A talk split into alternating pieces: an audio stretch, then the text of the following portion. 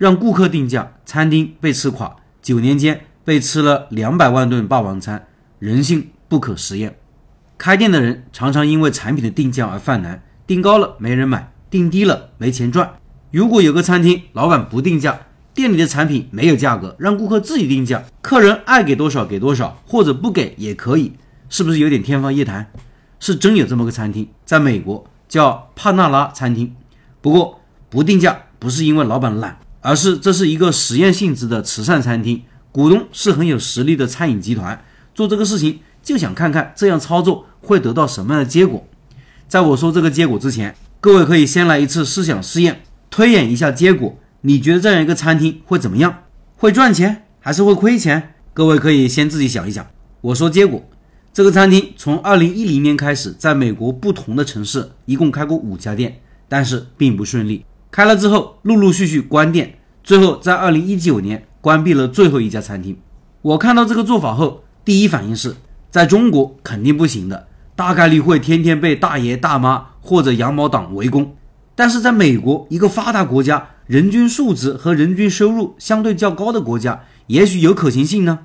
没想到我错了，人性不分国界。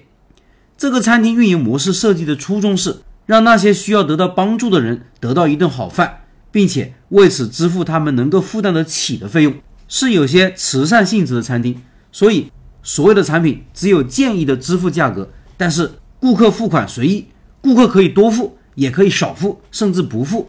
公司一开始就知道有些人会少付，但是有些人也会多付。少付导致的成本将被那些付得起高于建议零售价的人抵消。听起来是不是挺理想主义的？实际运营结果怎样呢？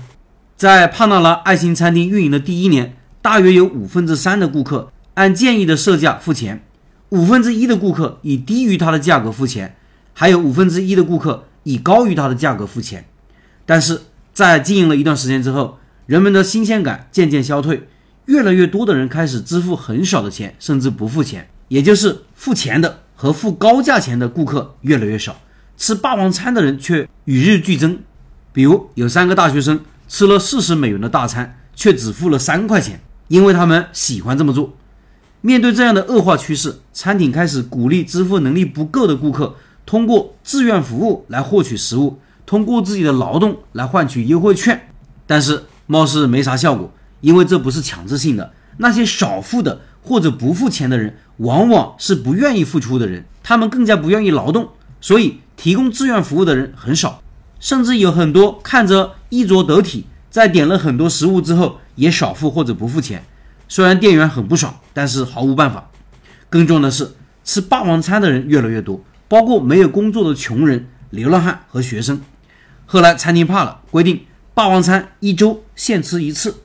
尽管如此，九年时间里，这些餐厅被吃了两百万顿霸王餐。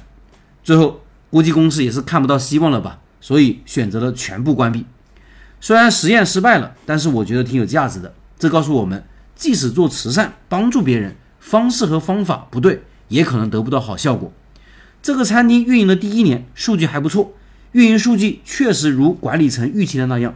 有一部分人会付高价，但是他们没想到这种情况是否可持续。